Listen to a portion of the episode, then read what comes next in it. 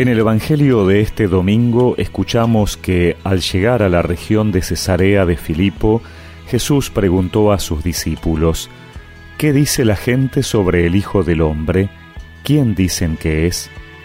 Ellos le respondieron, unos dicen que es Juan el Bautista, otros Elías, y otros Jeremías o alguno de los profetas. Y ustedes, les preguntó, ¿quién dicen que soy? Tomando la palabra, Simón Pedro respondió, Tú eres el Mesías, el Hijo de Dios vivo. Y Jesús le dijo, Feliz de ti, Simón, hijo de Jonás, porque esto no te lo ha revelado ni la carne ni la sangre, sino mi Padre que está en el cielo.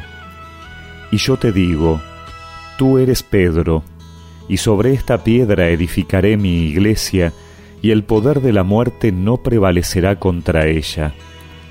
Yo te daré las llaves del reino de los cielos. Todo lo que ates en la tierra quedará atado en el cielo, y todo lo que desates en la tierra quedará desatado en el cielo. Entonces ordenó severamente a sus discípulos que no dijeran a nadie que él era el Mesías.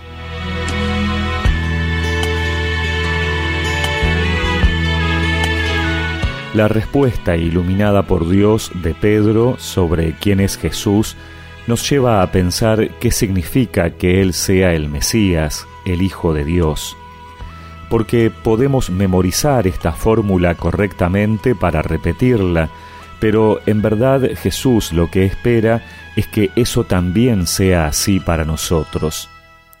Si creemos realmente que Jesús es el Mesías, el Salvador, el Hijo de Dios, ¿Por qué nos cuesta tanto entonces seguirlo, hacerlo el centro de nuestras vidas, vivir de acuerdo a sus enseñanzas?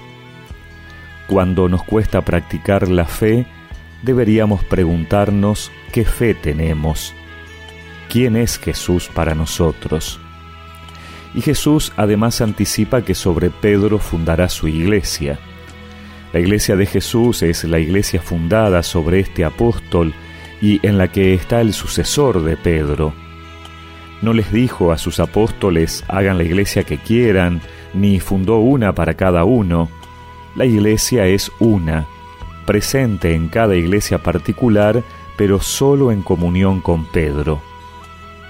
Y esta iglesia es la que tiene las llaves para atar o desatar en la tierra las llaves, para los judíos, era el poder de perdonar, juzgar e interpretar la ley.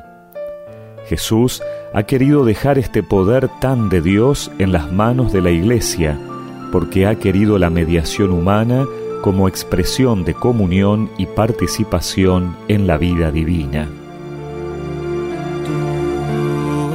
eres Pedro, y sobre esta piedra edificaré, edificaré, edificaré, mi iglesia.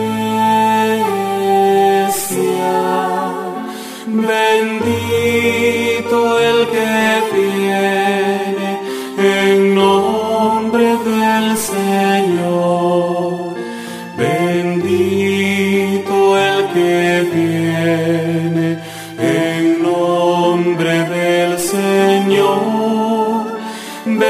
Bendito el que viene en nombre del Señor. Bendito el que viene en nombre del Señor. y recemos juntos esta oración. Señor, que pueda hacerte en mi vida mi Salvador, para que, reconociendo tu presencia a través de la Iglesia, crezca en la comunión de fe y amor. Amén.